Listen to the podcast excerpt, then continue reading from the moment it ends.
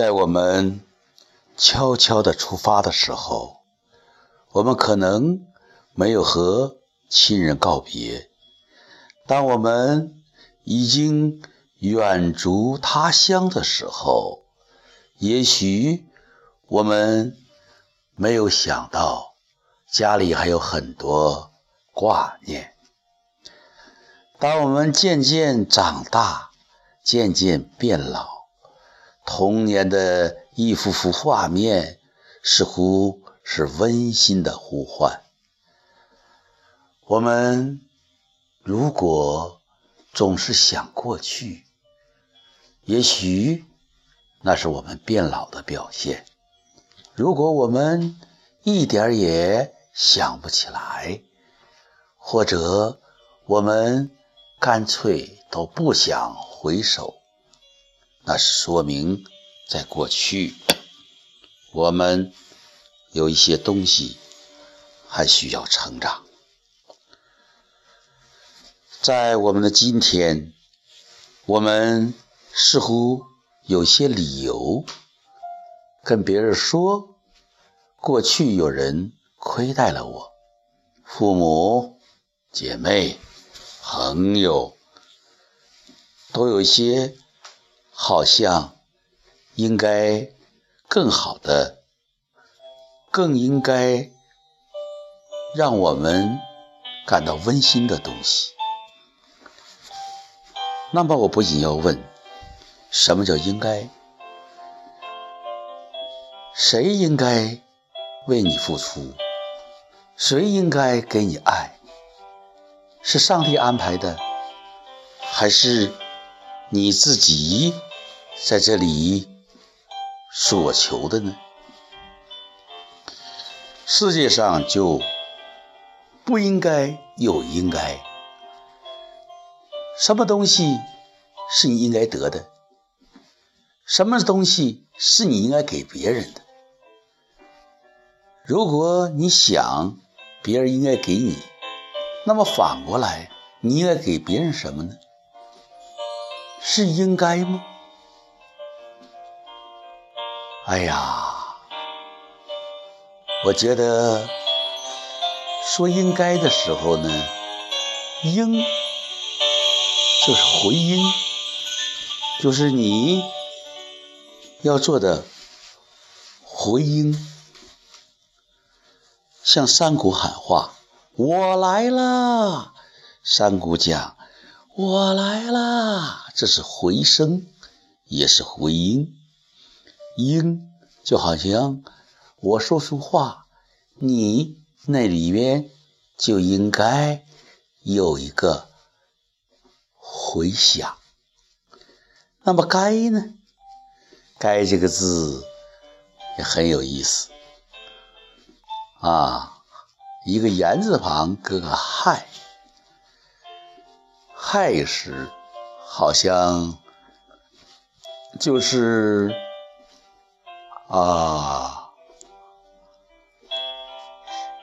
应该是九点到十一点吧。十五流入中，这个亥时大概就是九晚上九点到十一点，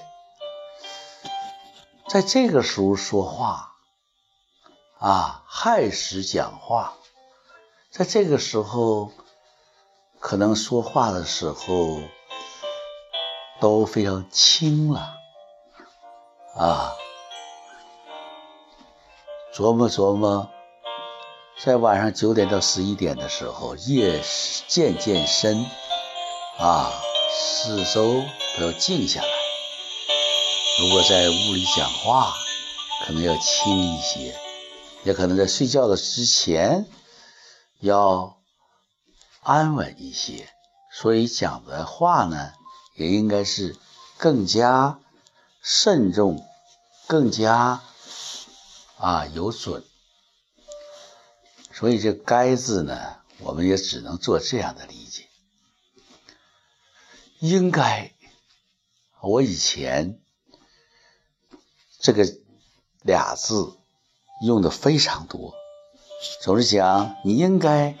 你们应该啊，或者我应该总是一个硬性的要求，总是给别人感觉是一种命令，是一种强迫，既强迫自己，也强迫别人。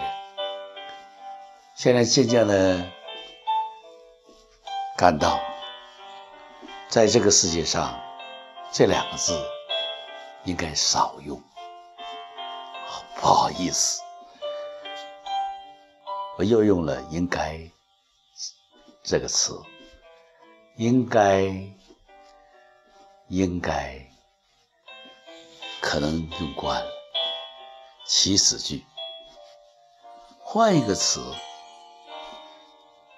就是慢慢的习惯少用应该，或者尽量的少用应该，尽可能的少用应该。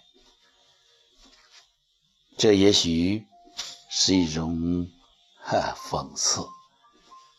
你应该少用应该这个词，二律背反。说话的人已经用了“应该”，还要劝诫别人少用“应该”。这样的状况，其实，在生活中屡屡出现。用同样错误的方式纠正别人，或者去提醒别人，而自己还不自觉，就像。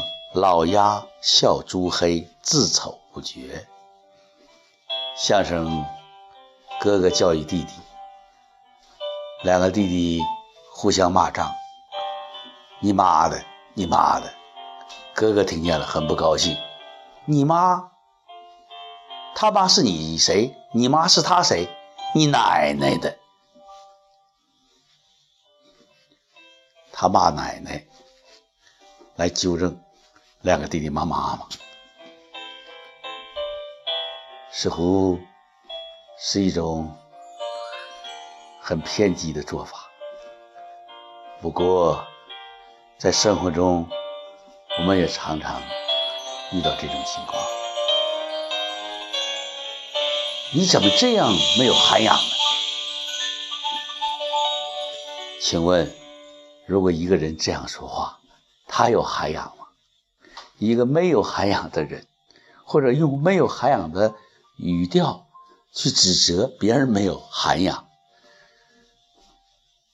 这也许达不到他预期的效果。在我们的沟通中，很多时候是这样的，所以我们要自省，我们。要做回应，而不是在害时多讲话。该，该字很有意义。哎呀，该还有一个含义，就是该人，该物。啊，就这个意思，特指，这又什么来的呢？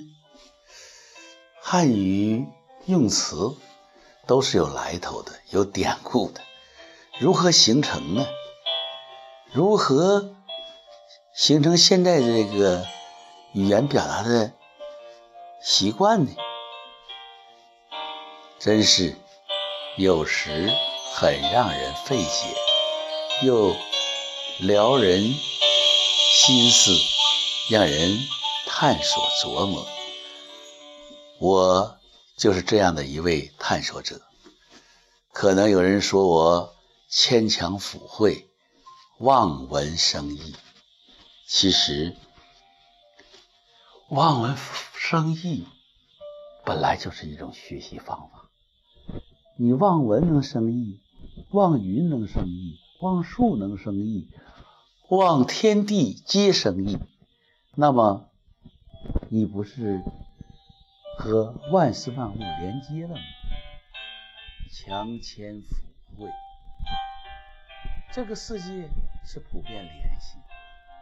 如果你暂时没有找到恰当的连接的根据，那么你就想象把它连接起来，把它们都牵连在一起，都帮它